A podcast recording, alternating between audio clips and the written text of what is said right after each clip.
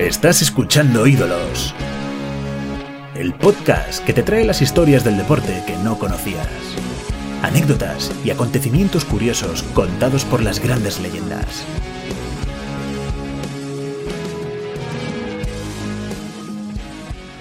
Bienvenidos a este sexto capítulo de Ídolos. En el programa de hoy contamos con una leyenda del Rayo Vallecano, una delantera que jugó el primer mundial eh, con la selección española en Canadá en 2015 y que además tuvo un periplo por tierras inglesas jugando en el Bristol Academy y en el Arsenal, casi nada.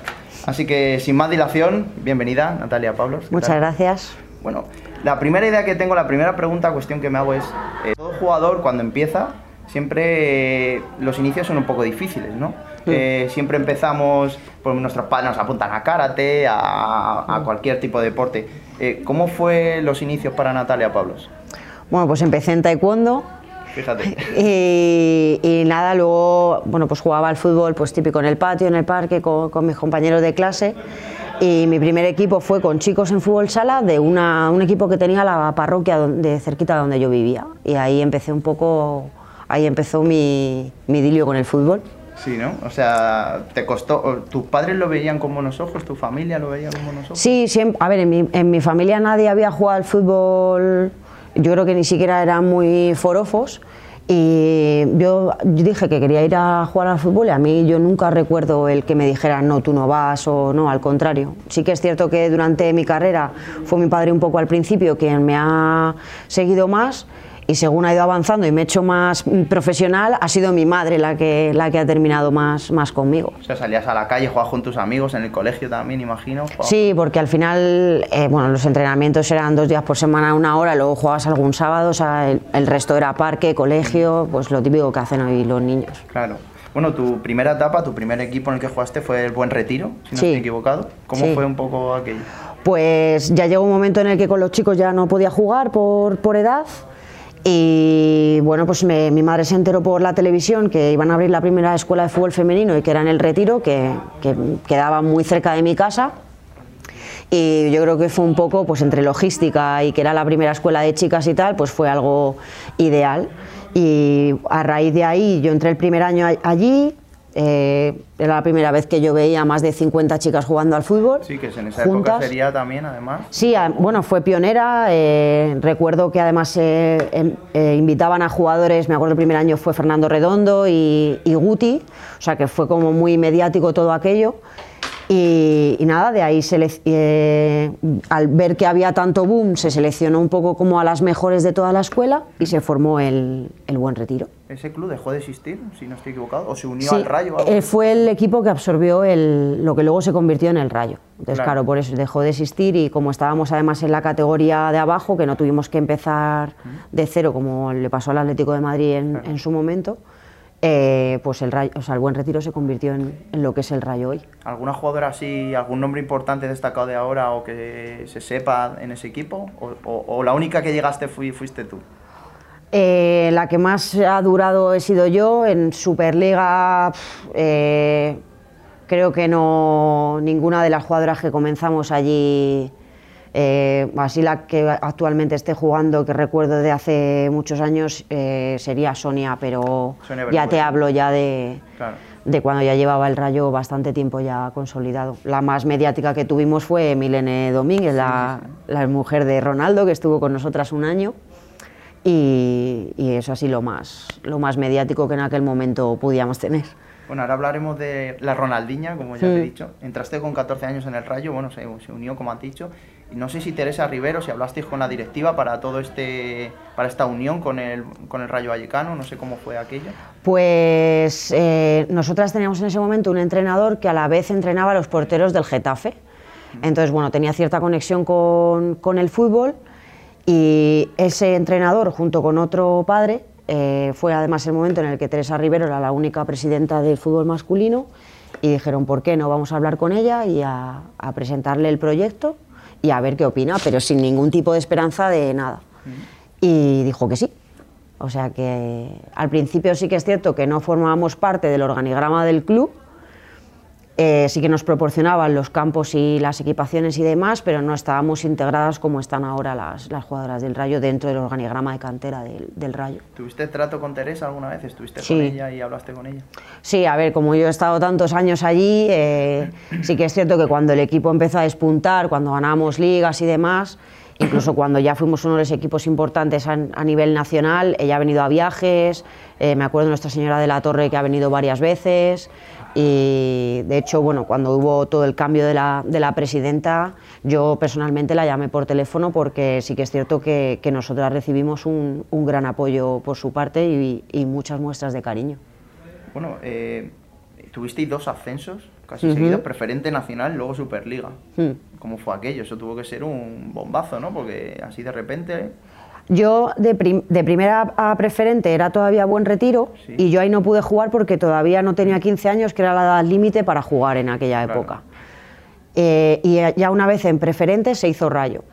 Claro. Subi- subimos a Nacional, jugamos el ascenso que perdimos, que no lo pudimos conseguir. eh, creo que perdimos contra el. Sí, perdimos contra el Raico, que jugó la final contra el Leyoa, que luego fue el Athletic de Bilbao. Sí, luego el que se convirtió Eso en- es. Y luego ya el, el siguiente año volvimos a ganar, ya como rayo todo esto, y, ya ese, nos volvió a tocar el Raico, que fue la primera vez que se abrió el estadio de Vallecas para el ascenso de Superliga. Ganamos y luego en Jaén ya sí que conseguimos el ascenso. ¿Cómo fue eso? La primera vez que jugar en un campo de primera división. Bueno, nosotros ni nos creíamos que, que nos abrieran el estadio para nosotras y no te sé decir el número exacto, pero, pero había bastante gente. A lo mejor ver entre 2.000 y 3.000 personas en un estadio en aquella época no era nada fácil y la Hablamos afición... de los 90, casi Es- 2000... Estamos hablando del, sí, por ahí, del 2000, 2000 y algo. Entonces, claro, recuerdo que el Rayo en esa época estaba en- jugando la UEFA, el de masculino. claro. Entonces, claro, todo el mundo estaba como muy involucrado. Del Rayo en la UEFA, el femenino, Claro, eh, ascenso. Entonces, claro, la gente estaba muy involucrada. ¿Alguna anécdota de ese día? ¿Te pusiste nerviosa o, o estabais todas un poco...? Pues mira, recuerdo que nos, fue un partido bastante loco. Nosotras teníamos el recuerdo que habíamos estado en Canarias, que no lo pasamos nada bien. Y, y recuerdo que fue un partido 5-4 y que el 5-4 nos lo marcaron desde el centro del campo, con una jugadora que está actualmente en el Tenerife Granadilla, que es Sí, Silvia Doblado. Gratesa. Y, y esa jugadora nos marcó un gol desde el centro del campo. Madre mía. o sea, justo ese día, ¿no? Justo ese día, sí, sí. Joder. Que bueno, después de aquello vinieron también los títulos. Eh, o te recuerdo tres ligas, una copa, tres, Mm. participación, tres participaciones en Champions. sí. O sea, ya todo fue para arriba con el, con el equipo. Sí, la verdad que eh, bueno, la persona, la- tuvimos una entrenadora que recuerdo que era entrenadora jugadora. Era Carmen, Carmen. Carmen Martín, entrenadora jugadora, que eso aquello era Es ahora sería insólito, ¿no? yo, no, o sea, no lo, yo no lo concibo. Y, de hecho, yo no tengo mal recuerdo de aquello, creo que eh, se gestionaba bastante bien, o por lo menos yo no recuerdo de, claro, esta como es entrenadora, pues juega siempre, Claro, no claro. lo recuerdo. Pero cuando lo dejó ella vino, vino Pedro Martínez Losa y, yo lo recuerdo como, como una escalera. Cada año era un salto más, un salto más, el equipo cada día era mejor, cada día jugábamos mejor, entrenábamos cada día más. Y, y en ese sentido sí que, por ejemplo, la exigencia que nos trajo Pedro, eh, yo creo que ahí nos dimos cuenta que realmente eh, yo, vamos, en esa época yo me he sentido profesional. Además, en, esa- en- en esos tiempos yo estaba estudiando en la universidad yo vivía del fútbol, de lo que, de lo que Claro. ganaba con el Rayo. Y, y ya te digo que se iba haciendo proyecto poco a poco, a lo mejor fichábamos dos, tres jugadoras, pero es que eran dos, tres jugadoras top, hasta que se hizo un equipo pues muy fuerte. Sí. Claro, por eso vinieron tantos títulos. ¿Alguna, ¿Guardas alguna anécdota especial de alguno de ellos? Que dijeras, joder, pues este... Pues mira, eh, casualmente eh, me acuerdo que la federación ca- cambió la liga y había dos grupos. Y luego de esos dos grupos se unían los, los cuatro mejores de cada grupo y se unían. Y la final de liga era Sí. a final de ida y vuelta. O sea, como si fuera un final. propósito. Sí, sí, un de propósito un poco, sí. Pues nosotras, dos de las ligas de, eh, que ganamos, las ganamos gracias a esa liga. Porque en las dos quedamos segundas, no quedamos primeras. Fíjate. Joder, pero es un poco jaleo, ¿no? Todo eso fue un poco... Bueno, fue en aquel momento eh, yo recuerdo muchas manifestaciones de, de todos los equipos con pancartas negándonos a eso, porque al final rompía un poco con lo que llevábamos hasta ahora, de 16 equipos. eh, se rumoreó en aquel entonces que era pues, una propuesta para que el Real Madrid pudiese entrar directamente en, en- en esa liga sin tener que pasar por todas las categorías. Claro. y al final en vez del Madrid eh, el único equipo que se hizo fue el Jaén que duró creo que fueron dos años. Sí, dos En- días, como que- sí. Y vamos el equipo que no se jugaron ese año ni siquiera se metieron en el grupo de arriba y al poco tiempo ya no sé si el Jaén es- eh, seguirá existiendo pero vamos no A está mí tampoco me suena, la verdad. y no en, en segunda no está. O sea, sí puede tener a lo mejor categorías más bajas, pero Encima al final no valió para... por eso que al final yo creo que el objetivo que se rumoreaba ni se consiguió, la liga se desvirtuó un poquito y a nosotras nos benefició porque, porque conseguimos ganar, pero recuerdo eso, que en las dos que ganamos, de las tres, con este formato, en las dos quedamos segundas. También, bueno, me parece muy curioso lo de Carmen, lo de que fuera entrenadora jugadora. Eh, ¿Cómo lo hacía? O sea, ¿cómo de- salgo yo al campo? Bueno, es que ella realmente era todo, era entrenadora, era preparadora ¿No física y era jugadora. ¿No había nadie más con Teníamos una, recuerdo que teníamos una psicóloga, fíjate, o sea, teníamos lo más innovador Sí, sí. y luego lo demás, pues un, un chico que nos ayudaba en el tema de las lesiones, fisioterapia, y luego si había alguna lesión más grave, bueno, pues los servicios médicos del Rayo nos los ofrecían de manera especial, pues una lesión de cruzado o alguna lesión un poco más importante, sí que teníamos eso a nuestra disposición. Pero yo recuerdo eso, o sea, recuerdo eh, que Carmen decía an- antiguamente la preparación física era irte a correr al parque. Claro, dar vueltas. Claro, entonces yo recuerdo ir corriendo detrás de Carmen y allí hacíamos lo que ya nos decía, subir y bajar cuestas. Claro. Y luego llegaba el... Claro, también te estoy hablando desde la óptica de que yo jugaba todo. Entiendo que la persona que estaba en el banquillo debía de pensar, claro, es que aquí... Claro. Y recuerdo que hubo, cambió un poco al final porque ya se lesionó, Carmen se lesionó. La, la que era entrenadora también. Claro, se lesionó, entonces no podía, ya se quedó de entrenadora y todo el mundo pensábamos que ya se iba a retirar de jugadora y que se iba a quedar solamente entrenadora y al final se marchó, ¿no?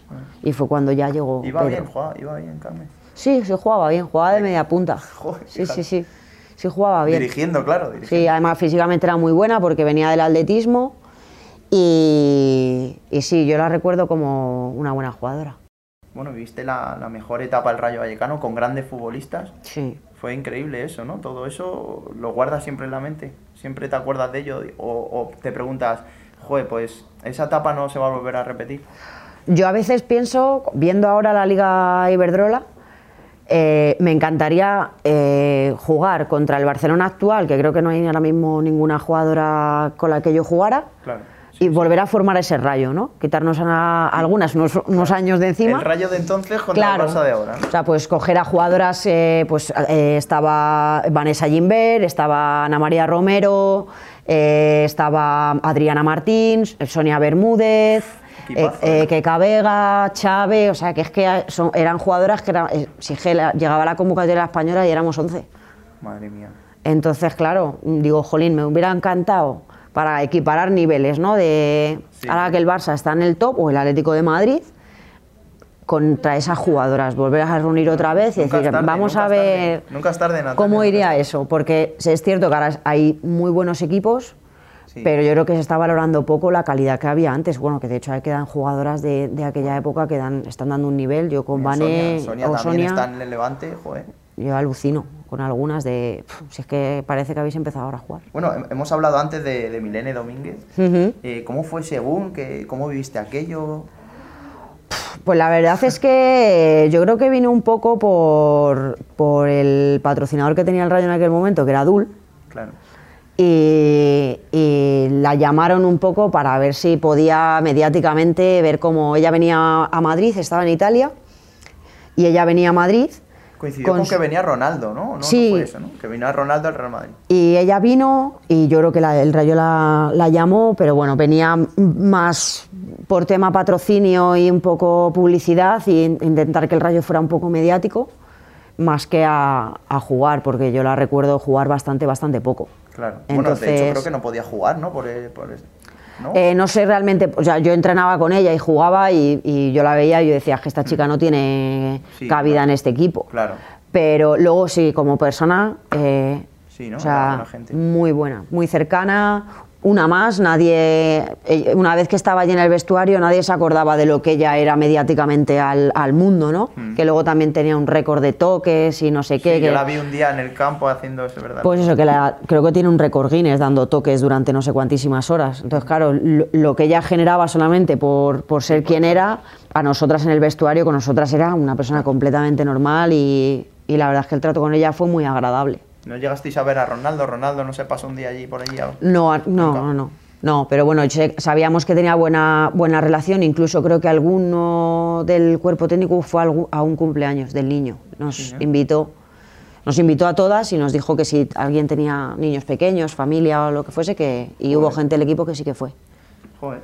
Sí, Bueno, sí. Yendo un poco ahora con la selección española, he visto que tenías un europeo sub-19. Sí. ¿Qué tal fue aquello?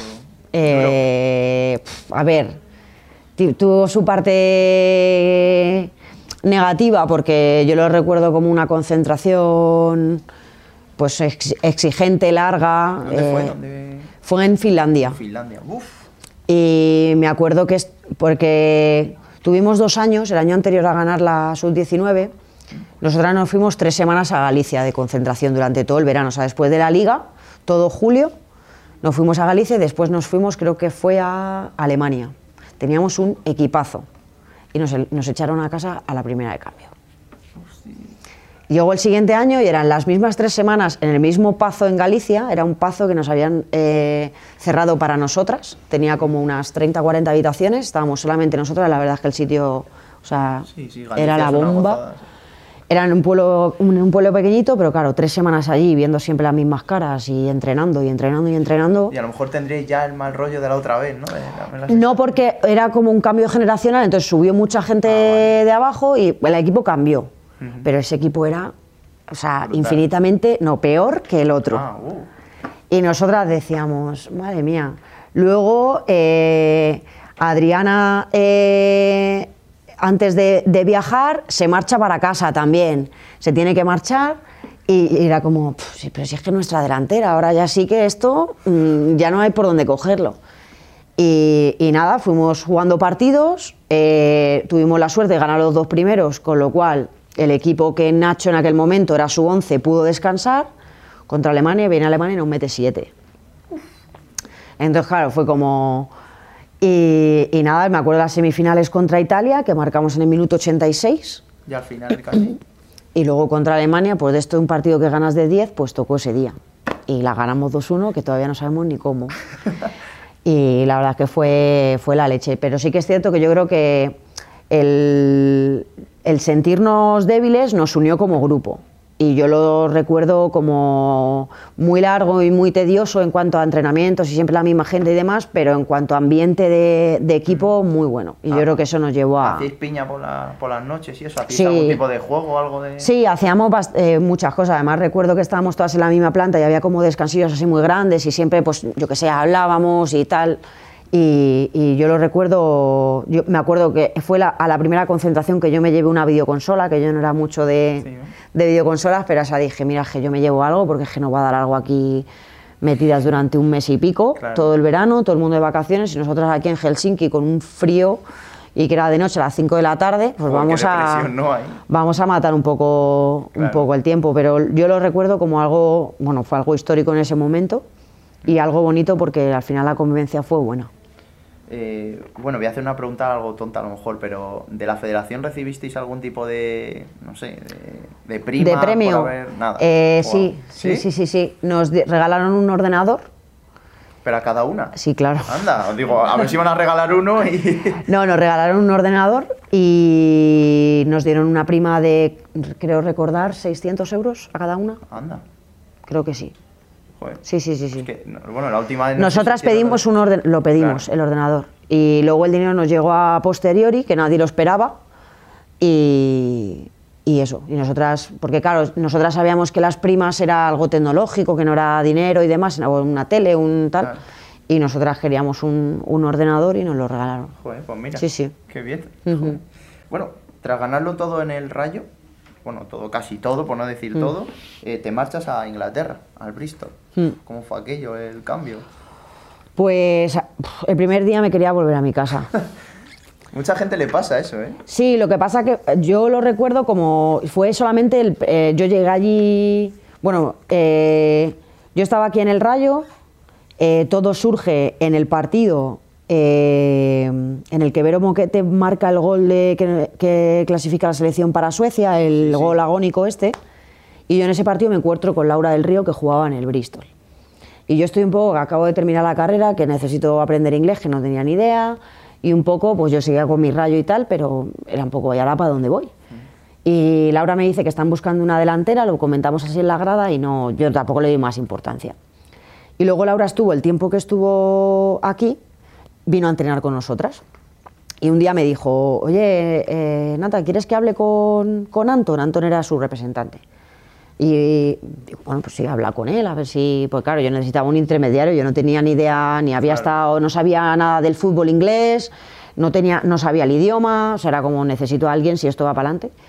Y, y en un principio yo me me iba a ir para julio, me iba a ir desde julio hasta noviembre, como la segunda parte de la liga. Pero de repente, eh, la entrenadora que estaba en el Bristol, o sea, una entrenadora que estaba en, en el Arsenal, la firman en Seattle y se lleva a una de las jugadoras del Bristol. O sea, que eso fue una. Entonces, entrada, ¿no? claro, en vez de irme en julio, me fui en marzo. A, a finales de febrero marzo. Entonces, claro, fue como todo, oye, oye, que no, que no te vas en julio, que te tienes que ir en marzo. Claro, vete a hablar con el Rayo, a ver el Rayo cómo se lo toma, tal. Y nada, yo me recuerdo el primer día que tuve un retraso de vuelo, de- yo llevaba a mi casa en las maletas claro. y no sabía, yo me fui eh, con un contrato de seis meses, que era lo que duraba la liga, y luego dependía, a los tres había revisión de si te has adaptado y el entrenador quiere, continúas, y si no, cada un- tú te vuelves a España y ellos siguen y ya está. Entonces, claro, yo me fui un poco como, bueno, A probar. vamos a ver. Y, y eso, primer día, eh, avión retrasado, llego allí súper tarde, tal, me llevan a casa, el colchón era una birria, y, y al día siguiente entre- a entrenamiento, a las 8 de la tarde, en indoor, porque llegué nevando, tres semanas nevando. Y yo decía, madre mía, ¿dónde me he venido? Y me dijeron, eh, esta no sé qué, no sé qué, no sé qué, no sé qué. Pues venga, para adentro. Bueno, hay un jaleo. Y, y yo me, me acuerdo que por mi cabeza pasaba, yo me vuelvo a mi casa, ¿qué hago aquí? Yo ya aprenderé inglés despacio, ¿qué necesidad tengo yo de estar aquí? Pero fue ese día. Al día siguiente pedí un colchón nuevo Y el colchón lo arregló todo, y yo decía, si esta gente quiere que yo juegue al fútbol, yo no puedo dormir este colchón. Lo pedí Claro, y el sábado me lo trajeron y aquello ya empezó a... Yo ya empecé, pues aquí está el supermercado, aquí tal. Intenté buscar unas clases de inglés, que al principio como tenía tan poquito nivel, casi no podía ir a grupo porque la gente no tenía coche, vivíamos a las afueras de la ciudad, cerca de donde entrenábamos. Pero claro, en cuanto debuté, marqué un gol a los 40 segundos, pues dijeron, aquí esto todo va sobre ruedas. Y la verdad que fue una temporada, llegamos a la final de Copa, casi ganamos la liga. Sí, bueno, eso te iba a preguntar, que justo competisteis por la Premier. eh, Sí, punto, ¿no? Estuvimos, eh, nos la jugamos en el último partido contra el Liverpool, sabíamos que era muy complicado, pero, pero nada, era, o sea, nosotras eh, coincidí con Mark Sampson, que para mí yo creo que fue el artífice de, de- de que el Bristol llegara ese año a- arriba, bueno, luego lo demostró con la selección inglesa, y era un chico que era, pues eso, muy cercano y luego que a lo mejor no necesitaba cinco días de entrenamiento, pero las dos horas, los tres días que entrenábamos eran a full.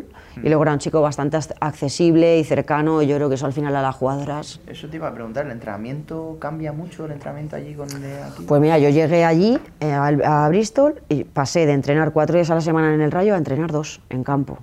Dos días. Joder, raro, ¿no? Es diferente. Y claro, yo do- dos días, dos horas, en vez de hora y media, eran dos horas. Pero claro, eran dos horas que a mí se me hacían cuatro. O sea, era la una intensidad brutal. Y luego, aparte, las jugadoras por su cuenta, el Bristol lo bueno que tenía es que tenía unas instalaciones espectaculares. Porque tenía. mm, daban como una especie de tafat, lo que aquí conocemos con tafat, y claro, las, las instalaciones eran gigantes. Y la gente, las jugadoras por su cuenta se iban al gimnasio. Claro, yo no he sido nunca muy amiga del gimnasio, Claro. pero claro, todas mis compañeras iban, yo decía, claro, yo voy a ir también, porque claro. Pero cambió, o sea, me sorprendió la intensidad con la que se entrenaba, pero lo poco. Pero luego en los partidos nadie estaba allí de, oye, necesito entrenar más ni nada. Estaban bien, ¿no? O sea, que lo mismo es em, físico pero mucho más corto, ¿no? Empleado en un tiempo más... Sí, a ver, yo lo que noté es como que los entrenamientos allí se aprovechaban, desde el minuto uno hasta las dos horas ya estabas allí Claro. físicamente... eh, corre mucho más que... cor- bueno, ahora ya la preparación física en España ha cambiado, pero sí que físicamente lo noté. Y, pero claro, es que era- te servía... La Premier femenina es un poco como- la masculina, que Claro. va de un lado para otro. Sí, box to Y box, ¿no? Eso es. Entonces, claro, necesitas que yo tenía suerte porque soy delantera, entonces mi recorrido era- no era muy largo, pero si jugabas de medio, pff, tenías Claro. que estar bien físicamente para, para aguantar ese ritmo. Has hablado de tu compañera Laura del Río. No sé si llegaste a vivir, vivisteis juntas Sí. o vivisteis con compañeras. Vivimos juntas pues casi cuatro meses, con otras dos compañeras, vivíamos cuatro. El Bristol tenía dos pisos. Ella, ella sí hablaba... Sí, ella había jugado ya en Estados Unidos, en Alemania, y, era, y fue la persona que a mí me traducía todo, Claro. del entrenador, de las compañeras. ¿Alguna anécdota así con, allí en el piso? ¿Alguna cosilla? A ver, en el piso, a ver, que recuerde así ahora bote pronto, no te sabría decir, pero te puedo contar una con Marc, Sí. que esta siempre la cuento, que yo, a ver, Laura siempre me traducía, pues ya llegó un momento en el que me traducía solo lo importante. Claro. Porque yo le decía, mira, tía, no vas a estar eh, jugando y traduciéndome a mí, no te preocupes, lo importante. Y llegó en un partido que yo oía a Marc que me decía todo el rato algo de una caja, box, box, box. Yo oía box todo el rato y yo decía, "Uy, que este hombre que quiere ahora de la caja. Y, y box, box, box, y ya, ya me estaba frustrando tanto que ya le dije a Laura, digo, tía, ¿qué quiere? Y me dice, no, que te vayas al área. Y yo, "Jo". Claro, igual que nosotros aquí hablamos co- con jerga, ellos allí también. Claro, Entonces, claro, una de las cosas que eran, el- al área la llamaban box. Box, claro. Y Guay, claro, era un hasta que yo me enteré de todo aquello, pues tuvo que pasar un tiempo, pero yo recuerdo eso de, me acuerdo de desesperado, box, box, y yo, Que tiene que ser muy complicado. era complicado, lo que pasa que, a ver, sí que es cierto que cuando tú llegas a un sitio y empiezas a marcar goles y te sientes importante, la gente te arropa más. Claro. Entonces, claro, la- yo aunque no hablase ni nada de inglés, ellas venían y hacían el, el intento de, de- de hablar conmigo. Si hubiera sido una jugadora que no juego nada, yo me hubiera vuelto a España porque, porque ellos tampoco estaban acostumbrados a tener personas extranjeras. Claro. Entonces, claro, todo eso hay que... Yo creo que pasa un poco aquí ahora en, en España, la inversa, que, que también nos tenemos que acostumbrar a que hay jugadoras extranjeras que necesitan unas cosas, tienen unas necesidades, no están en su casa y a lo mejor su casa está a 10 horas de, de avión. Entonces, claro, Es una mm, locura eso. allí, por ejemplo, que yo creo que es, es una figura que, que dentro de nada, si no hace falta ya, eh, va a hacer falta aquí en nuestro país, que era una persona encargada simplemente de que la gente que estaba en los pisos estuviera bien, de ayudas con el banco, que parece una tontería, Sí, pero es pero ayudas con, oye, te pasa algo de necesitas ir al hospital, yo voy. O sea, es una, una persona que te ayuda en que tú te estés instalada en un país que no es el tuyo. Claro. Joder. Y allí esa figura a mí, por ejemplo, me, me ayudó mucho. Luego era la persona también que se encargaba, se encargaba un poco del marketing del club. Y, y a mí aquella, a que poder hablar con esa chica, a mí me, me- oye, necesito pues lo del colchón, oye, necesito esto. Pues esas cosas que... Que era al- el comodín, era el comodín allí, era... el Sí, pero es que era salvavidas. una persona que, que yo creo que ahora realmente hace falta. O sea, el- equipos grandes que tienen muchas extranjeras y que, que eso, que no, no son de Valencia, que te coges una ave y en una hora estás en tu casa si Claro. te encuentras un día mal. Yo creo que es, es necesario tener esa figura de, bueno, es que sé que me pasa algo, que voy a un banco y me pasa no sé qué y esta persona puede acompañarme o, o la puedo llamar por teléfono. Yo creo que es, que es importante que esa figura vaya apareciendo aquí. Bueno, después, al año siguiente, llegaste al Arsenal. Sí. Un salto realmente... Sí, a ver, estuve dos años en Bristol, el primero este y el segundo que fue todo lo contrario, fue un año duro, lo que pasa que vivíamos, jugábamos con la tranquilidad que no había Sí, descensos. porque la la- bueno, las temporadas son distintas allí a las de Sí, se jugaba desde marzo más o menos hasta noviembre y se intercalaba liga y dos copas. Entonces, Claro. claro, dependiendo de si tú te clasificabas para una copa o para otra, jugabas más partidos o menos. Pero teníamos la Champions también, porque quedamos segundas de, de la liga y nos clasificamos para Champions. Recibí la llamada de Pedro, que había llegado ese verano a, a Arsenal, llegó en hecho, él- septiembre. Él, te llevó en el Rayo, ¿no? ¿No, te Sí, el Rayo?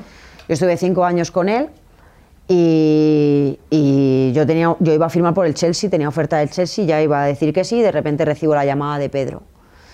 Y, y claro, al final piensas, me conoce, voy al Arsenal, que al final no dejas de mm, sentir un poco de respeto por ese escudo y de decir, bueno, a ver, Cuidado.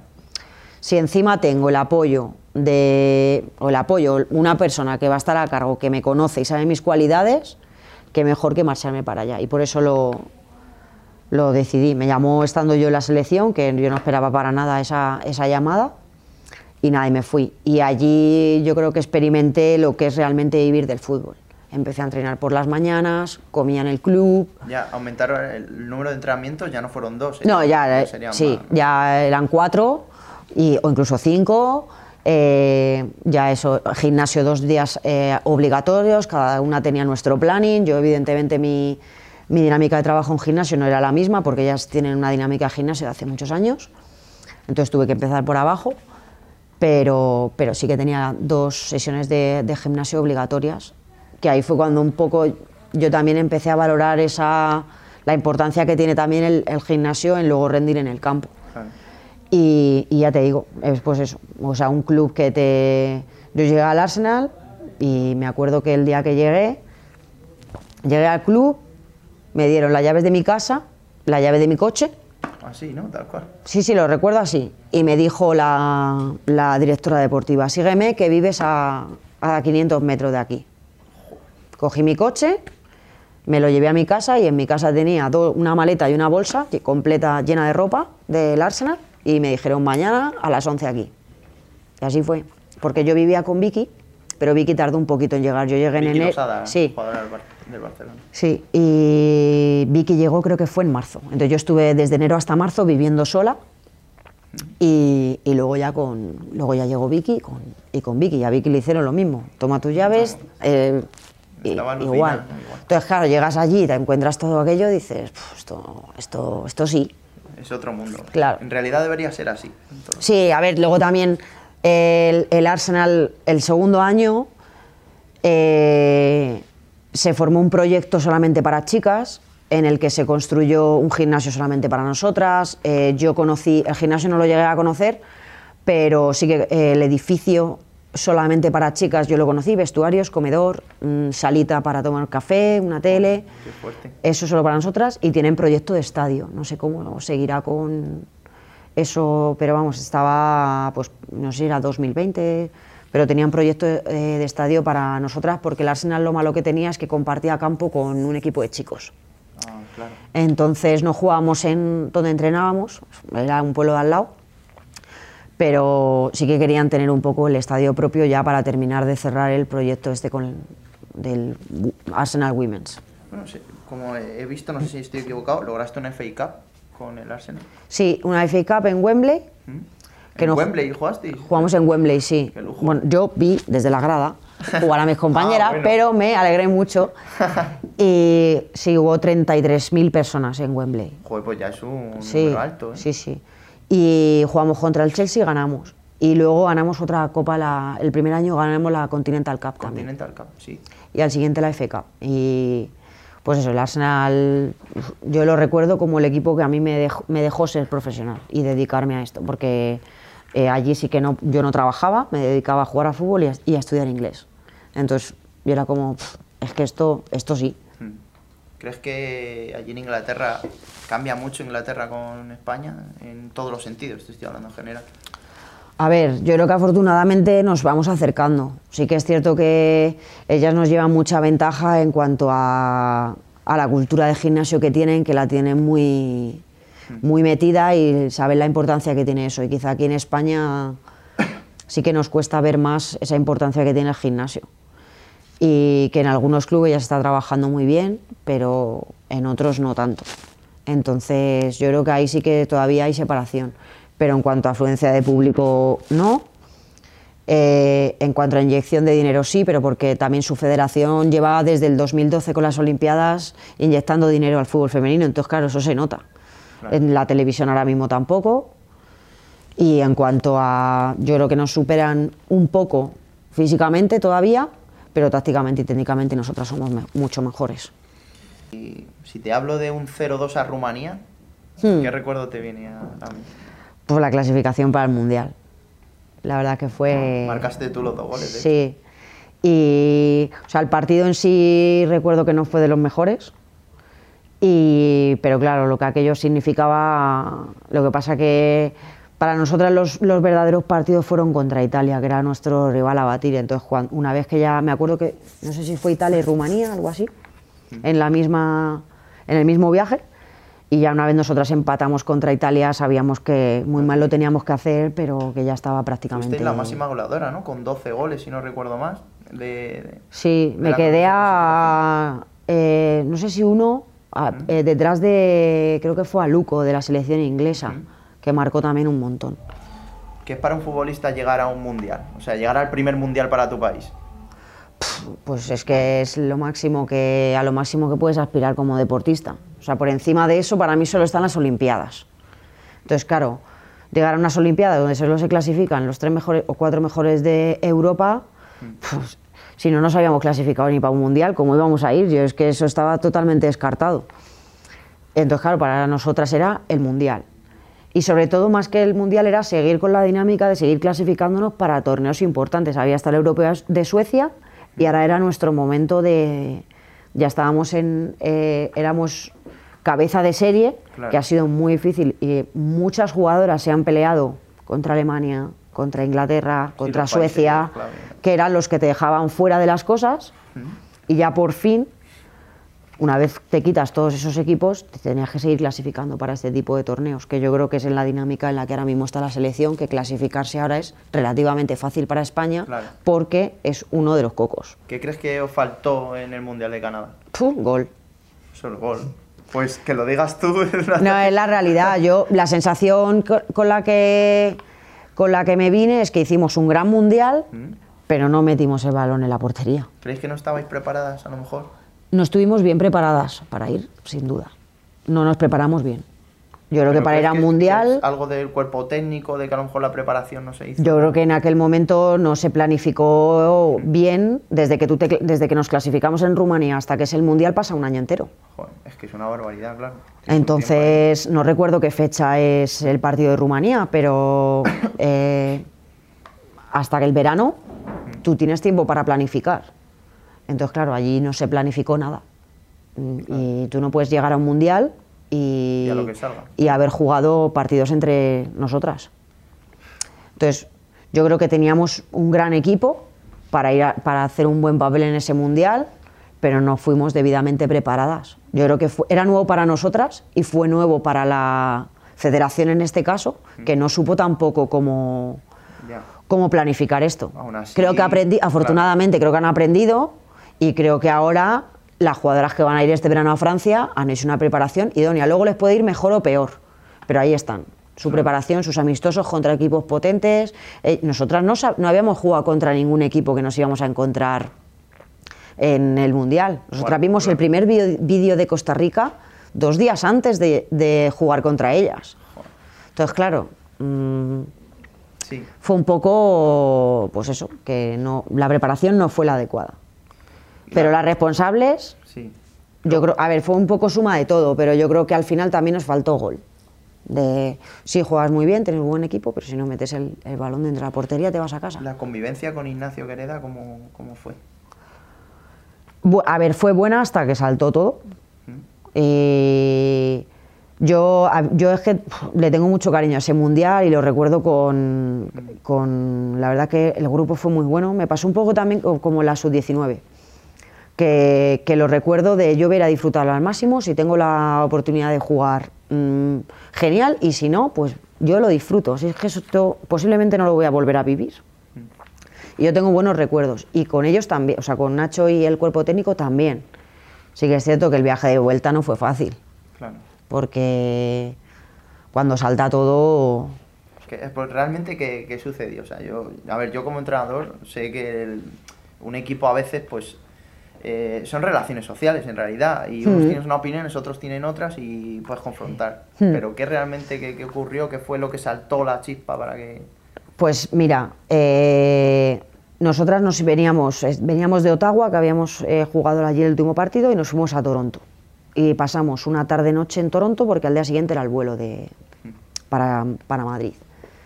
Y, y, yo recuerdo pues, que nos fuimos a visitar Toronto tarde libre ya era cada uno allí, pues un poco si le apetecía bajar a la ciudad bien, si te apetecía quedarte en el hotel también bien, un poco ya libre, ¿no? Y pues nos fuimos unas cuantas a tomar y yo no, yo no tengo en la cabeza el, el que se hablara de esto. Lo que sí que tengo en la cabeza es como, sí que nosotras pensábamos, bueno, lleva veintitantos años al cargo, esto ha sido un fracaso, yo creo que un poco ya lo va a dejar, yo creo que va a dejar que venga otra persona y que, que bueno, yo- nosotras teníamos, pensábamos que eso iba a suceder ya, porque nosotras llevábamos años y años escuchando a Nacho de a mí me queda poco, aquí me queda poco, pero allí no cambiaba nada. Sí, sí, igual.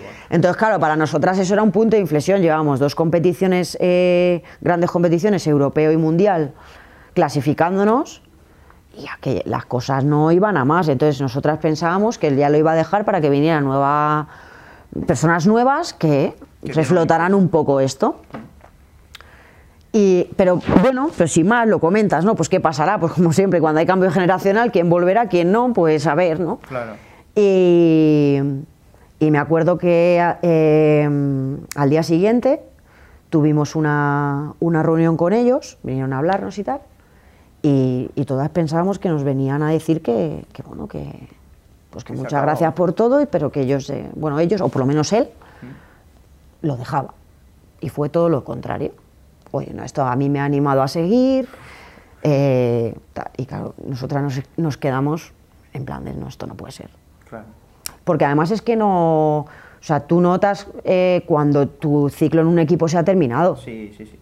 Eso es así. además. Aunque tú eh, estés en una selección donde las jugadoras van cambiando, pero tu bloque es tu bloque. Y tú ya sabes cuando no llegas a la jugadora, cuando las jugadoras no confían en ti, cuando. mm, eso lo sabes. Entonces, nosotras le hicimos parti- se lo dijimos a él que, creíamos que, que el ciclo había terminado y que, y que bueno, pues que necesitábamos gente con más experiencia porque ya estábamos dentro de las mejores selecciones del mundo, aunque nos, aunque nos estuviésemos marchando para casa. Y él nos contestó que no, que no, que eso no iba a pasar y que te- o te subías al barco o te, o te bajabas, que era tu decisión. Entonces nada, me acuerdo que, que se fueron y nos quedamos allí reunidas y, y tampoco te sé decir cómo, pero recuerdo a las 23 en una sala, fuera sillas, por ahí en el suelo, y fue cuando se redactó aquella carta. Sí. Eh, tampoco sabíamos nosotras muy bien eh, cómo se hacía aquello. Claro. Eh, sí que es cierto que, que contamos con, con periodistas. Se, se mandó, antes de mandárselo a los periodistas, eh, hablamos con las capitanas de toda la liga. Sí, porque la federación realmente no. No, no, allí no había nadie, estábamos las jugadoras. Claro. Y, y me acuerdo eso, que creamos un grupo con todas las capitanas de, de en aquel momento que estaban en la primera división. Y le dijimos, oye, esta es nuestra idea, tal, para recibir un poco de, de feedback, porque allí estábamos 23, pero creíamos que esto era bien para todo el fútbol femenino en general. Claro. Y luego nada, pues hablamos con la prensa y eh, se dijo que, que saliera el comunicado eh, a tal hora en España, porque claro, encima la diferencia horaria. Y, y nada, pues cuando saltó, Sí, sí, fue una bomba. Yo recuerdo. saltó. Y Nacho al principio, bueno, se lo tomó como una traición. Y nosotras les pusimos en esa reunión a él que nosotras, lo que nosotras pensábamos. Y que a lo mejor no fueron las formas adecuadas, pues no lo sé. ¿Que conseguimos lo que queríamos? Sí. Entonces, eh, ¿que fue duro? Sí. Yo me acuerdo tener 10 días de vacaciones antes de volver al Arsenal y fueron los 10 peores días de mi vida. O sea, llamadas por todos los lados, prensa por todos los lados, reuniones en federación.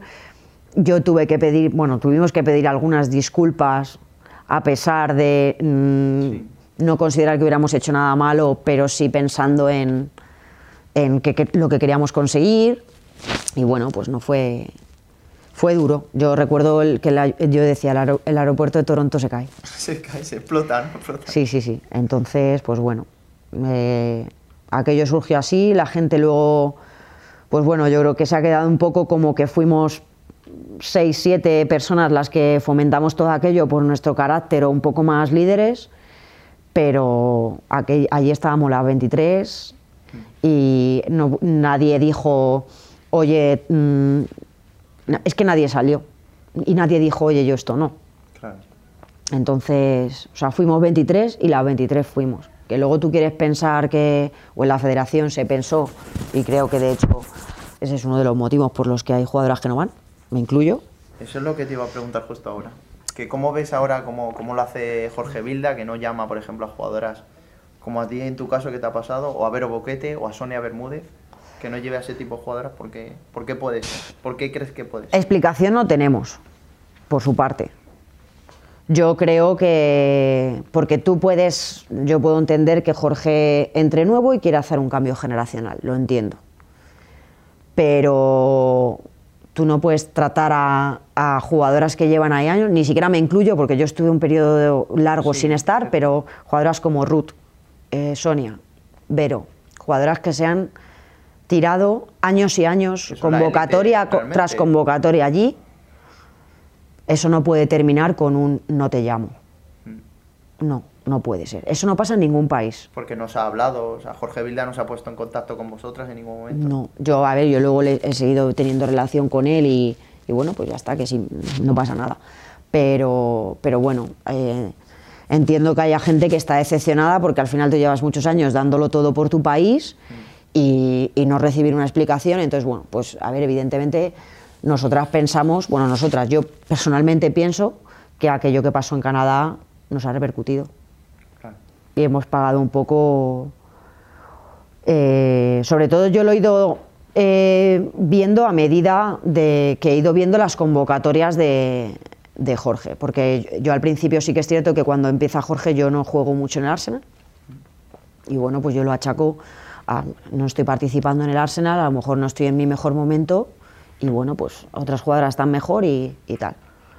Pero cuando luego en otras convocatorias han ido jugadoras que, que han jugado incluso menos que yo o, o incluso que no han estado convocadas, Incluso ha llamado a, a- a chicas muy jóvenes o incluso que no habían pisado nunca la selección.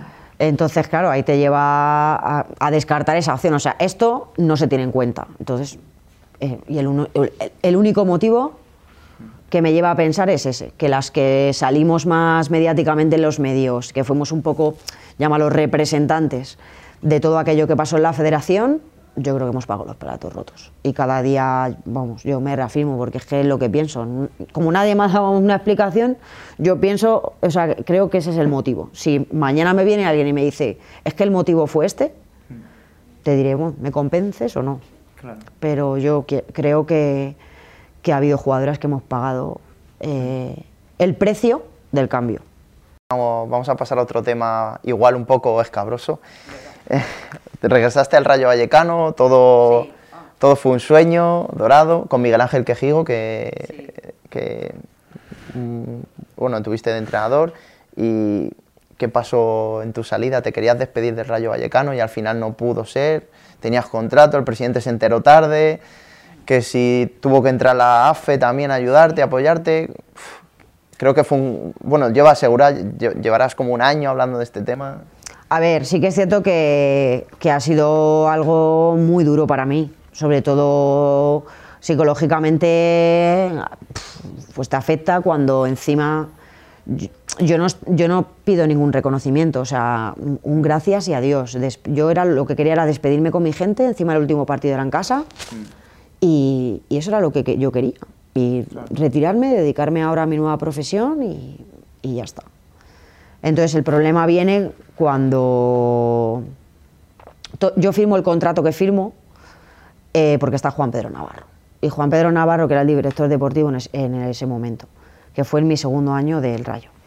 Y yo de hecho hablo con él y le digo, Juan Pedro, tres años. O sea, que es que esto yo no sé si lo voy a cumplir. O sea, para mí Juan Pedro ha sido como mi padre futbolístico, o sea, que yo he firmado contratos con él, contratos tras contratos, o sea, que es que yo no yo sabía que él si él llega a estar en el Rayo esto no hubiera pasado. Claro. Eso estoy convencida 100%. Y nada, lo firmo con él. Juan Pedro se marcha del club y el problema es que viene una persona que conmigo no tiene ninguna relación y ve un contrato allí de tres años, bueno, dos más. Claro. Y, y nada, luego yo, bueno, va pasando el año y, y yo me veo que al final el fútbol cada vez te pide más y yo cada vez estaba dispuesta a darle menos. Claro, sí, porque sí. me estaba apareciendo otra profesión en mi vida a la que quería darle más. Entonces yo decía, mm, yo veía ya cómo viajábamos. Eh, yo he salido de- del trabajo eh, corriendo para llegar al autobús. Incluso me he tenido que ir en mi propio coche a jugar fuera. Claro, es un sacrificio. O sea, que era como... mm, y no teníamos partidos entre semana. Pero ahora está habiendo partidos entre semana. Mm, Yo no puedo pedirme días en el trabajo para... Hay gente que afortunadamente sí puede, pero yo no podía. Entonces, claro, yo ya llegué a un momento en el que... En el que dije, hasta aquí. Y lo comunico al club en, en marzo. Porque además pienso que el que yo me vaya del club puede generar el que se necesite una logística de búsqueda de una jugadora que, que me sustituya. Y se lo comunicó a, a la coordinadora del femenino, que era Laura, en ese, Laura Torbisco. Laura Torbisco. Y yo no sé si ella, en un afán de intentar convencerme o de, bueno, esto será pasajero, o bueno, ya veremos, no lo comunica al club. Entonces, claro, yo me acuerdo cuando volvimos del viaje a Barcelona, que perdimos, no sé, muchos. Mis alumnos me lo recuerdan a día de hoy. No sé si fueron 7, 7, 0, 8, no sé, muchos. Y, y volviendo en el AVE, de- dormimos allí porque fue tarde y a la mañana siguiente, Laura Torbijo me escribe un mensaje, me pone que hablamos el martes. Ya quedaba solamente el partido del Madrid. Y yo dije, aquí está ya el intentar convencerme de, de que tal. Sí, de esto. Y yo le contesto y le pongo, eh, vale Laura, hablamos sin problemas el lunes, pero que sepas que mañana voy a hacer oficial, que mañana va a ser mi último partido. Yo ya había empezado, yo ya, a mi gente cercana yo ya se lo había dicho, había llamado incluso a gente de que- del extranjero que viniera porque Para quería, sí, que quería compartir ese día con ellos. Yo lo recuerdo también. Y, y bueno, pues llamé un poco a la gente que yo quería que estuviera ahí. Y aficionados del Rayo, con los que tengo más, más cercanía también, lo sabían y tal. Y, y nada, me llama Laura y me dice que no, que no, yo no puedo hacer esto público en las redes sociales porque eh, yo tengo contrato con el club. Y que, y que tengo una cláusula. Y yo, ¿qué dices? No, no, ah, no, me- bueno, primero me dice que, lo- que por qué no lo he comunicado al club. Digo, vamos a ver. Digo, sí, te lo he dicho a ti, a ti hace tres meses. Claro. O sea, mayor comunicación que, Que que esa, yo no lo entiendo. O sea, si, si de ti no ha llegado al rayo, no es mi problema. Hmm. Pero bueno, que luego sí fue mi problema. Claro, hombre, ya ves que sí fue tu problema. Entonces, pues bueno, eh, me acuerdo que la semana de antes del partido del Madrid fue una absoluta locura. Escribí a todo el mundo que nadie ponga absolutamente nada. Eh, me acuerdo que Priscila puso un tuit. Sí. Puso un tuit eh, deseándonos lo mejor a Costa y a, a Marta Sí. Costa, que también se retiraba ese día, y a mí en nuestro último partido, y la tuve que escribir, por favor, quítalo, porque me está pasando esto en el club y tal, yo te lo agradezco, muchas gracias, perdona que te escriba por esto, pero está pasando esto. Y, o sea, yo todo tapándolo porque el club me había amenazado que como saliera algo de que era mi último partido, no me, deja, no me dejaban fi- salir. Madre mía. Entonces, bueno, yo juego mi último partido, me despido de la gente que quiero, porque al final era como, mira, si es que esto ya. Y, y nada, tuve mi, mi despedida como yo quería, con la gente que yo quería y con, con todo, pero bueno, un poco, pues, sin que fuese público en las redes sociales, que a mí eso me da un poco igual, porque yo al final mm, no, no soy muy asiduo a las redes sociales, sí que las tengo, pero tampoco soy, soy las uso demasiado. Entonces a mí aquello no me, no me preocupaba. Entonces, bueno, eh, yo vuelvo a hablar, me reúno con el club a la semana siguiente El y... presidente Martín Presa, ¿no? Al principio no. Al principio no fue. No, al principio me reuní con, con el director deportivo de los chicos, con Cobeño, con el vicepresidente y con Juanma Barroso, que era el, el director deportivo actual. Y nada, me sientan allí y Felipe Miñambres, que era el, el gerente. Y me sientan allí y me dicen que, que, bueno, que les explique un poco la situación. Y le digo, pues mira, le cuento esto que, que os acabo de contar. Y le digo, ya, que esto, yo esto lo comunico hace tres meses, entonces no entiendo ahora el por qué, si yo me quiero retirar, no me quiero ir a ningún sitio, mm, me quiero dedicar a mi trabajo, o sea, que es que esto no hay nada oscuro por detrás. Y, y nada, a mí me dijeron que, bueno, una de las frases que recuerdo, que las tengo aquí grabadas, me dijeron, si eh, tú y yo vamos a juicio, esto dura cinco minutos en un juzgado. O sea, sí, así de duro, ¿no? Sí. Y ah, ya no recuerdo cuánto era la cantidad, 150.000 euros, no sé, una barra. 250.000 O por ahí 250.000, que- sí. Es que ya ni la recuerdo, porque es que ha sido como voy a borrar este capítulo porque 250.000 euros y yo decía, pero, o sea, de verdad, ¿dónde está la cámara oculta? Porque esto no puede ser. Y, y así se quedó. Eh, yo ya empecé a hablar con la AFE Se molestaron también. No, ya veo que has hablado con los abogados de la AFE. Bueno, es que, ¿y qué hago? O sea, a mí me metéis en un cuarto hablando de leyes y me decís que esto dura en un juicio cinco minutos, pues tendré yo también que buscar asesoramiento, Claro. ¿no? ¿La AFE fue en gran medida la que te ha ayudado más en este proceso? No, fue la, ha sido gracias a la AFE el Rayo ha firmado.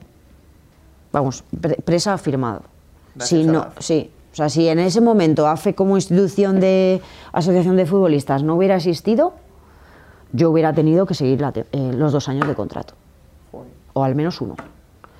Y luego yo coincidí con, pues bueno, me asesoré con ellos y David Zaganzo, yo coincidí con él en, el Rayo Vallecano y se tomó el caso como algo personal. Yo le conocía de aquella época y la verdad es que eh, David con mi, en- con mi caso se ha implicado al 100%, he estado en continua comunicación con él y al principio el presidente nos dijo que en cuanto el equipo subiese a primera, que, que les dejáramos un poco de espacio hasta que subiera el primer equipo, cosa que bueno, yo entendía y que luego firmaba sin problema y que no iba a ningún problema. Ascendió el primer equipo, no firma, no firma, no firma, se van de vacaciones, todo se apaga, yo en julio no sé absolutamente nada, eh, tal, y yo creo que ellos ya dijeron, si esta tiene que volver a entrenar el 31 de julio, me acuerdo que, que empezaba, se va a quedar. Y yo, ya era, o sea, era una decisión muy meditada, pero ya me, me habían herido el orgullo. Era como, mm, es que aunque tuviese un ápice de, de poder volver, no lo voy a hacer, porque me habéis tratado muy mal. Claro. Entonces, mm, o sea, descartarlo. Y, y nada, pues me tuve que ir allí en agosto. Eh, bajaban a vigilar si venía o no para una posible denuncia. Eso es así. Pues si no vienes a entrenar, te denuncio. Y, y así hasta que decidió, en, cuando yo empiezo a entrenar y ve allí la situación que hay, se dan cuenta de que no van a poder contar conmigo como jugadora. Y bueno, yo tu- tuve dos reuniones con él, con el presidente, conseguimos reunirnos dos veces. Y, y eran puntos, cada, cada uno estaba, yo me quería retirar y él, y él quería que yo eh, jugara. No me, él no me pedía nunca dinero, pero él quería que yo cumpliera mi contrato como jugadora. Claro. Yo le ofrecía firmar un contrato eh, de que no me iba a ningún club, que no podía jugar eh, ni en España ni en el extranjero hasta el 2020, que era cuando terminaba mi contrato. O sea, para que ellos vieran que, no es, que aquí no había nada oculto. Nada, nada, nada, nada, que queremos que, hace mucho daño al club que tú te vayas, que tú eres una, un estandarte. Y yo, "Jolín, pues menos mal el estandarte, lo, lo estáis tirando por el suelo. Y, y que no. Entonces, cuando empiezo yo a entrenar, yo creo que se dan cuenta de que no van a poder contar conmigo y que no tienen otra jugadora. Entonces ya me empiezan a vender que si viene otra jugadora, eh, a mí me dejan salir. Y yo les di nombres de muchas jugadoras, pero claro, en agosto, ¿a quién firmas? Claro. Está ya el mercado ya. Claro, entonces era como, o te vas al extranjero o pides una cesión. Entonces yo, le- yo les dije, pues jugadoras jóvenes, sub-17, sub-19, oye, hablar con el Atlético de Madrid, con el Barcelona, tienen muchas chicas de jóvenes que para un Rayo Vallecano cogen experiencia, minutos, y a lo mejor les viene hasta bien para, pues para coger experiencia, que a lo mejor en sus clubes no van a tener esos minutos. Allí pasó y claro, al final vino eh, Oriana Altuve y a mí me dejaron salir. ¿Y porque me han hecho firmar un contrato que a mí me prohíbe jugar en cualquier categoría hasta el 2023. O sea, tú hasta 2023 no podrías jugar en ningún equipo. ¿no? Y querían que no pudiese jugar eh, ni siquiera de forma amateur. O sea, ni una pachanga con los No. amigos podrías. Joder, qué. Entonces eh, yo lo hablé con los abogados y les dije, yo acepto esto de no poder jugar ni en primera ni preferente, no puedo jugar federada, pero quítame esto de amateur. Joder, es que eso a ver si me voy a, a echar un día un partido de profesores contra alumnos y no voy a poder jugar tampoco. Madre mía. Joder. Entonces, pues bueno, acabó mal. O sea, a ver, acabó así. Mucha gente lo del contrato no- ni lo sabe, simplemente se... Porque bueno, tampoco... Pero sí que es cierto que al final, pues Bueno, pero la gente del hay, Rayo. un- hay una verdad detrás de todo esto y hay... la yo lo pasé mal, la gente que estuvo cerca de mí lo pasó mal porque Claro. es que fue duro y fue complicado. Y bueno, las personas que yo creo que fueron responsables de todo esto, que para mí principalmente ha sido el presidente del Rayo Vallecano y Laura Torbisco, Nada. sigue perfectamente y aquí no ha pasado nada. Entonces, claro, las, los daños colaterales que, fue, que fui yo, yo no he recibido ni un disculpas, ni un eh, oye, me equivoqué, ni nada. Entonces, bueno, allá cada uno con sus conciencias, pero para mí fue un trago amargo. salir así de... Pero bueno, y a ver, también un poco ha hecho que yo con, yo con el rayo femenino, o sea... Has cortado relación todo tipo de relación. No, voy a muerte con ellas. eh, de hecho, tengo bastante relación con muchas, eh, con la entrenadora también. Mm. Con ellas, lo que quieran. Me encanta que sigan en, en la Liga Iberdrola. Pero me da cierto... No quiero encontrarme a cierta gente de, de la Sí, te directiva. da apuro porque por, no, es que no me por apetece. todo lo que pasa, claro. Porque va a ser, sé que voy a hablar tranquila, puedo hablar- podría hablar tranquilamente, pero no, Mm. no me voy a sentir cómoda y, y la verdad es que este año he ido bastante poco al Rayo. Sí que las he seguido mucho y tal, pero ha hecho que, que Bueno. yo fuese bastante poco. Yo creo que el tiempo lo pondrá todo en su sitio porque, bueno, tú has sido leyenda en el Rayo Vallecano y los aficionados lo saben. Y eso Sí. seguramente... O vamos, sea, l- con la afición, vamos, eh, cada vez que me llaman de, oye, es que te hemos dado un premio, es que te-", Claro. voy a todo, porque con- conmigo se han portado, vamos, o sea, ellas y la afición para mí son lo mejor que tiene ese club y por eso sigo diciendo cuando me preguntan qué significa para ti el rayo, para mí el rayo es mi casa. Claro. Y así lo siento realmente.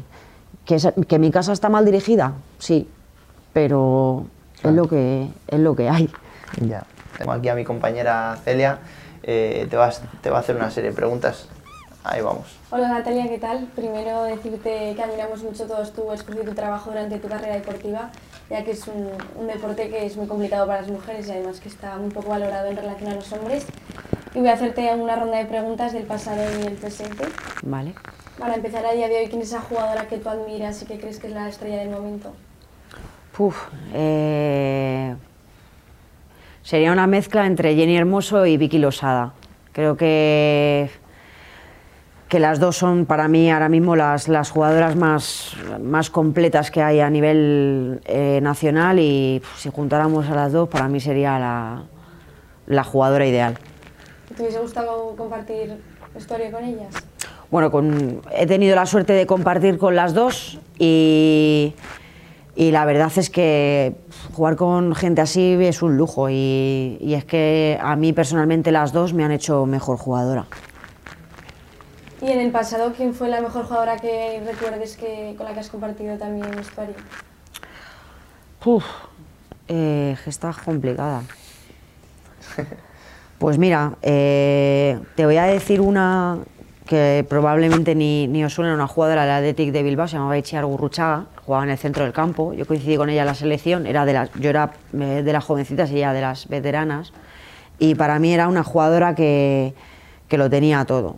Era inteligente, tácticamente y técnicamente una pasada, luego encima era muy, muy líder, no de hacerse notar, sino de, de líder que va un poco más eh, por detrás, que no se la ve y, y para mí fue un- una pasada compartir vestuario con ella, incluso yo en aquella época que jugaba en el banquillo, el, el verla jugar.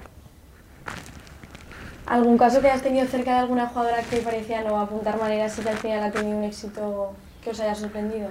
Pues mira, a mí concretamente, eh, cuando yo conocí a Irene Paredes, Fíjate. Eh, sí, es curioso. eh, todo el mundo eh, me hablaba de ella, de, de, bueno, esta chica jugaba a la Real, yo había jugado con ella a la Real y, y no, incluso no la, no la asociaba, y decía, bueno, una central de la Real, pues vale. Pero luego ya sí que en el Atleti de Bilbao ya sí que la sufrí más y, y ha sido una jugadora que, que a mí me ha parecido que ha evolucionado de una manera brutal, que para mí es eh, imprescindible en la selección, que si no estuviera ella creo que la selección cambiaría bastante y que, y que yo jamás pensé que vería a una jugadora jugar como estoy viendo jugar a Irene Con el Paredes. PSG y todo. ¿eh? Ha llegado. Sí, sí, o sea, yo, ha sido una de esas jugadoras que dices, necesito que me, que me convenza, ¿no? Entre comillas, de, bueno, pues tampoco tal, y es que, ah, vamos. Porque eh, es muy regular, es muy regular. Siempre juega, siempre a su nivel. a un Luego nivel encima tuve la suerte de conocerla porque fue mucho tiempo mi compañera de, de habitación y, y es que, o sea, a mí me ha ganado en todo. Eh, como persona, como, como futbolista, o sea, creo que, que el marcharse fuera le ha dado Un plus. eh, un plus y que, vamos, que ahora cualquier equipo, si yo fuese entrenadora de cualquier equipo, una de las jugadoras que intentaría fichar sería Irene Paredes. Te hace dos preguntillas ahora para que te mojes un poco. Vale. Entre Marta da Silva o Alex Morgan, ¿con quién te quedas? ¿Con quién? Marta, ¿Marta Silva. da Silva o Alex Morgan? con Marta. Me quedo con Marta. Creo que es más, eh, más completa que Morgan. Que yo veo a Morgan como más jugadora publicitaria que, y, a, Ma- y a Marta más jugadora de, de fútbol. Sí. ¿Y entre Messi y Cristiano? Messi. Eh, creo que es único. Creo que, a ver, es una suerte poder eh, disfrutarlos a los dos, pero la capacidad que tiene Messi de, de resolver el solo partidos y, y de aparecer en el momento justo eh, cuando incluso su equipo lo está pasando mal, creo que esa capacidad no la, no la tiene Cristiano. Luego, ¿algún equipo en el que te hubiese gustado jugar que hubiese sido el, el equipo de tus sueños y, y no hayas conseguido estar ahí? Eh, mm, no lo sé. Me hubiera gustado eh, estar en formar parte del equipo del Olympique de Lyon, por, por saber un poco eh, cómo se cómo se a ver cómo lo digo, cómo motivas tú a las jugadoras para seguir en lo más top y sobre todo desde la parte de- del entrenador, cómo hace que en los equipos eh, mm, puntuales, o sea, los partidos clave, tus jugadoras rindan al 200% y sean capaces de, de, De estar en- claro, la. Champions a tope, Cuando siempre. tú juegas regularmente mm, 30 partidos y ganas 29 o 28, el que tu único enfrentamiento un poco más tal es contra el mm, Paris Saint Germain, ¿cómo tú motivas a esas jugadoras para que en los partidos importantes sigan ahí? Y me gustaría formar parte de ese equipo para, para ver cómo lo hacen realmente. Yo puedo entender que las jugadoras no se cansan de ganar, eso lo, lo sé, pero al final siempre hay alguna cosilla que, que 13 años ganando la liga son muchos años. ¿Tuviste la oportunidad en algún momento de ir allí? no, no, la verdad es que no. Eh, tuve la oportunidad de, bueno, estuve en Inglaterra, tuve la oportunidad de ir a varios equipos por allí y bueno, luego tuve la oportunidad de irme a China, al final no, no salió y, y bueno, en España. Luego ya sabemos todos que eres una gran goleadora, pero seguro que recuerdas alguno como el más importante o el que te ha marcado. Yo eh, tengo en la cabeza eh, uno que marqué de falta en la final de, de la Copa de la Reina, que lo ganamos, y uno que le marqué en Champions al Arsenal en el estadio, que conseguimos que viniesen casi 9.000 personas y que encima ganamos al Arsenal 2-0 y lo recuerdo con mucho cariño. Y los dos de Rumanía. ¿Tu mejor momento dentro del campo? Eh, uno es difícil. Eh, pero para mí fue muy. Así como año completo de, de deportivamente y humanamente, me quedaría con el primer año de la primera liga que ganó el Rayo, que la ganamos en Málaga, y mi primer año en Bristol. Creo que han sido dos, dos momentos, o sea, dos temporadas que para mí me han, me han marcado, por porque deportivamente fueron muy buenas y, por, y porque humanamente creo que eran grupo, grupos muy buenos. ¿Y la peor época para Natalia Pablos? Bueno, ya nos has contado un poco todo. el- Pues yo creo que sin duda, bueno, al margen de las lesiones, que pues, he tenido la suerte de no tener muchas lesiones graves, eh, pues quizá esta última, esta última etapa de, de, bueno, de cómo terminó todo, cuando yo creo que podía haber sido mucho, más mejor sencillo. de dedicar tantos años allí. Sí, sobre todo sencillo, era, bueno, te quieres retirar, retírate y, y ya está. Muchas gracias por todo y adiós. Pero, pero bueno. ¿Te veremos en un futuro próximamente entrenadora de algún cargo relacionado Mm. con el mundo del fútbol? Pf, Entrenadora no lo sé, porque es que entrenadora tienes que estar otra vez dispuesta pues a viajar, a moverte de ciudad y porque al final cuando se te acaban los equipos de Madrid, eh, si quieres dedicarte a esto te tienes que estar dispuesta a mover o incluso marcharte al extranjero, pues un poco como la vida de jugadora, pero encima con la presión de que o van bien los resultados o vas fuera. Entonces entrenadora ahora mismo no lo veo, porque me gusta mucho mi vida aquí, no me gustaría dejar el colegio porque me gusta mucho pero sí que me gustaría vincularme de alguna manera, o sea, seguir vinculada al, al mundo del fútbol. Eh, no sé, eh, algo de gestión o ayudando a que esto siga creciendo, no lo sé, pero sí que me gustaría seguir vinculada. Ahora hay algo que no tiene nada que ver y que nos has comentado antes de empezar la entrevista, que te gusta llegar a casa y ver un rato las redes sociales, Mm. que eres más del Twitter o del WhatsApp.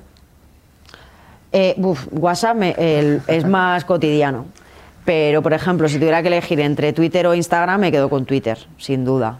Creo que más, aparte de, eh, de que me gusta más como red social, creo que es mucho más informativa que, que una simple foto.